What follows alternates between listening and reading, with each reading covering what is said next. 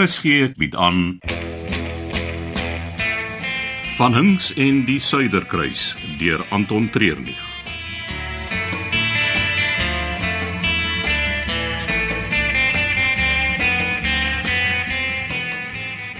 Nou goed menere, ons begin by die beste single malt whisky in die wêreld.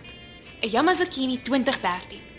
Die Japaneese whisky is van 'n uitstaande gehalte, aangesien hulle dit verouder in bessehoutfate.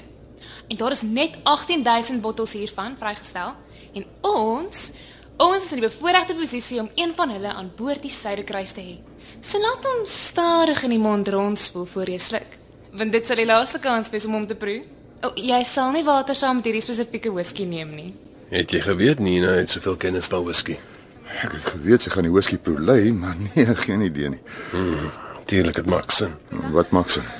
Haar ouers boer naby Wellington en hulle het 'n destilleringsaanleg. Kan jy my sê in watter laerskool sy was? Sy was in twee. Ek weet die olies uit die plant. Weet jy so hoe van my ook af? Nee, die nodigste. Ons moet seker maak oor haar voor ons haar betrek by ons planne. Daarvan gepraat. Hoe pas hy in? Drink eers. Sy gaan dan na die volgende een toe.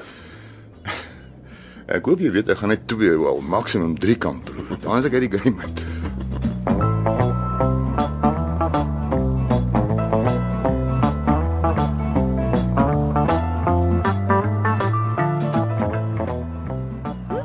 Dis goed om te sien jy kom vang ook so 'n bietjie son.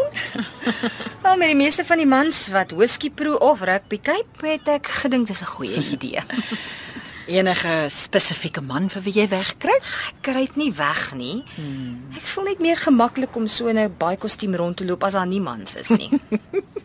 Enige spesifieke man wat jy nie wil hê moet jou in 'n baie kostuum sien. Andre, nee, het hou op Ah, nou torre. goed, nou goed.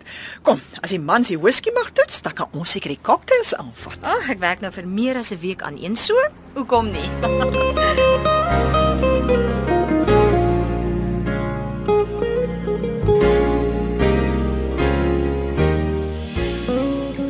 Nou, jou versnit whisky of 'n blended whisky is die gewildste soort. Dis waar jou meesterstokers hulle geld verdien. Dit te versny kan jy elke jaar dieselfde smaak in jou bottel kry. 9 uit 10 whiskies wat wêreldwyd verkoop word, is versnitte. Hier het ons vandag vir julle 'n keuse uit die Skotte se beste. Hierdie is almal die 15 jaar variëteite. Joe, soveel keuses wat een gaan jy vat? Ek sal hierdie ronde uitsit, dankie. Jy is nie 'n groot drinker nie, is jy?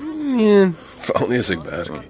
En Hier op die skip is mens maar heeltyd aan diens. Net so. So, wat is die storie met Nina? Ek dink die twee van ons word dopgehou. As ons iets probeer, veral met die wapenklei sal hulle daarvan weet. Wat van daai's? Ek het gesien die twee van julle het nogal baie saam gewerk. Dis die ding. Daai's was net te gereed en te gretig om te help. Ek hou nie daarvan as dinge net so in plek val nie. Maak my agterdogtig. Maar jy dink nie hulle sal 'n oog oor Nina hou nie. Skoonheidsterapeut? Nee, wat?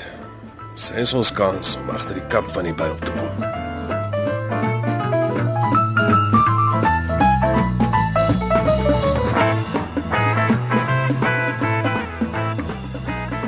Dan raak dit dan beter. Ja, die uh, sonlig doen wonder op die veld. Hm. Is nie. Maar dis nie waarvan ek praat nie. Die afstand tussen jou en jou ex. Help dit. Eh, Wel, as ek besig bly, ja, dan kan ek nogal 'n lang ruk gaan sonder om aan hom te dink. Mm, Maar dis die stiltes, hè? Ja. Ek probeer vir myself sê om aan ander goed te dink, om om lekker goed te doen en nuwe plekke, interessante mense, maar, maar voordat ek myself kan kry, dan's my kop weer besig met die verlede. Ja, vir my is dit daai oomblik net na jy wakker word. Net voor jy jou oë oopmaak. Die besef van die persoon wat nie meer daar is nie. O, oh, dan is dit of daai eerste asemhaal dieper en sommer seerdrok is. Sjoe. Hendriet, raak jy nou diep hier saam met my? Paar mense het al uit my lewe gestap. En ek het al 'n paar laat gaan en verloor. Maar enige verhouding waarin jy jou liefde gestort het, en skielik nie meer daar is nie, los 'n gat. Kyk, al wat ek vir jou kan sê is, byt vas. Sjoe, dankie. Dis nou net wat ek nodig gehad het om te hoor. Nou toe. Tyd vir omdraai, anders verbrein ons nie egalig nie.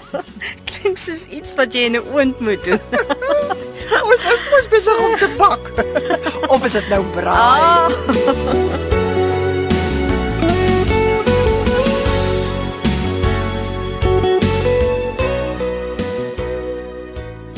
Bourbon is 'n Amerikaanse whisky wat van 'n graanmengsel gemaak word wat ten minste 51% mielies bevat.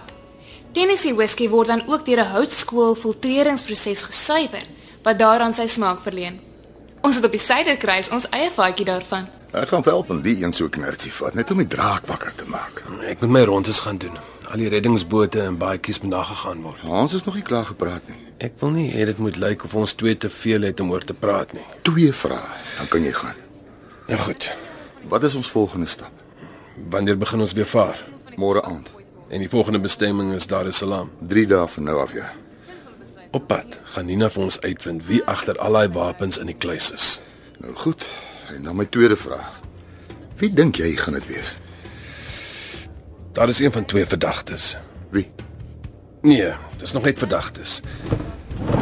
Verskoon my. Ek geniet jou whisky.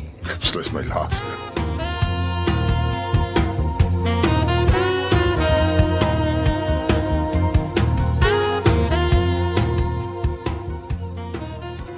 Dit lyk asof die mans besig is om klaar te maak. Ek moet gaan aantrek. Ag vir wat? Wel, die dokter kan nie so lekker lui rond lê nie. Dis dis nie professioneel nie. Jy soek net verskonings om te gaan wegkruip. Draai jou rug op hulle en lees 'n goeie boek man. Ja, dis iets wat ek jare lank gedoen het. Jy sien, daar lê die probleem. Dis tyd dat jy weggevoer word deur 'n goeie liefdesverhaal. Wel, dit sal maar 'n kort ene moet wees want uh, ek sien die wind begin nou opsteek. Ek is seker van ek het iets vir jou hier in my saak. Dit lyk soos 'n klein biblioteekie daar. O, oh, daar's nog in my kamer. Al die boeke wat ek hierdie jare gekoop het en nooit gelees het nie. Ah, wag. Hierdie een is vir jou. Ja, dit gaan uh oor 'n dokter wat haar hart verloor op 'n boer. Hmm, en dit klink soos 'n bekende TV-program. Moenie vir my sê jy het nie al daarvan gedroom om alles te los en iewers in die middel van nêrens op 'n plaas te gaan bly nie. Wel, ek het alles gelos en ek is nou in die middel van nêrens op 'n skip vol mense. Uh, uh dis nie dieselfde ding nie. Hierso, lees die boek. Ah, okay. Dit is die beste medisyne van wat jy eet.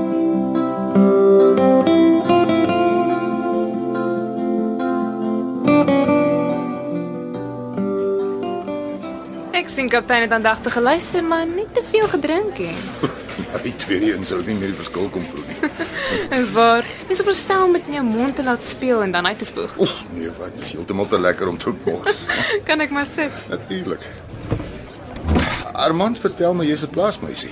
Dis nou iets wat hy nie van my weet nie. Sy werk. Ja, wynwêreld. My pa het meer van die maak as van die groeiproses gehou. So het ons in die whiskywêreld geëindig. Nou weet jy hier beland. Ag, my pa is een van daai wat glo sy seun moet by hom oorvat. Ek moes al van vroeg af besluit om my eie pad te stap. En hier is ons nou op die suiderkruis. Aan die kus van die Komore besig om whisky te proe. Wie kan verbeter vra?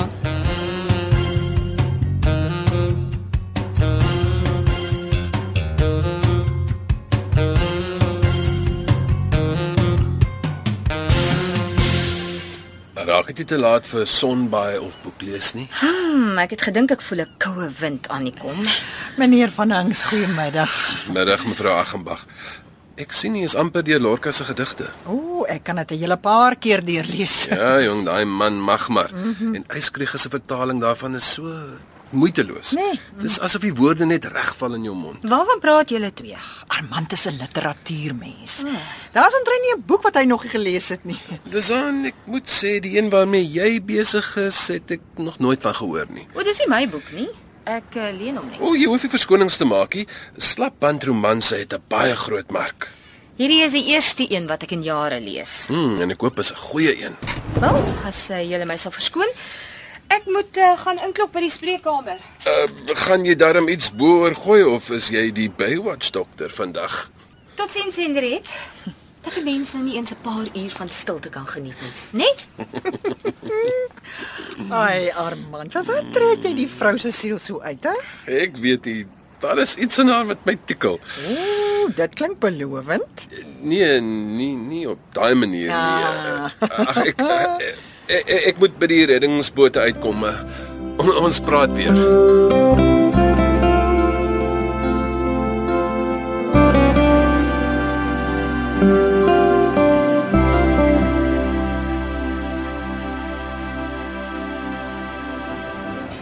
Julle middag was baie goed gereël. Jy en Germain was baie goed. Ja, Dankie. Jy het jou whiskies baie goed geken en Germain was soos gewoonlik baie snaaks in die toertjies ongelooflik. Ons geweet ons moet ons sokkies optrek.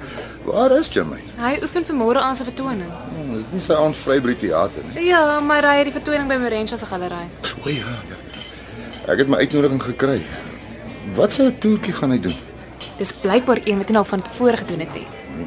Dit gaan nie gevaarlik wees nie, gaan dit? Ek moet hom help, maar hy het my die dood voor die oë gesweer as ek enigiets sê. Dan sal ek maar moet kom kyk.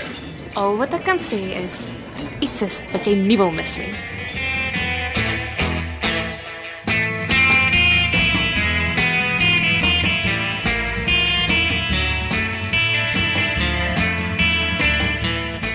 Kom luister gerus maandag verder na Van Hinks en die Suiderkruis deur Anton Treurnig.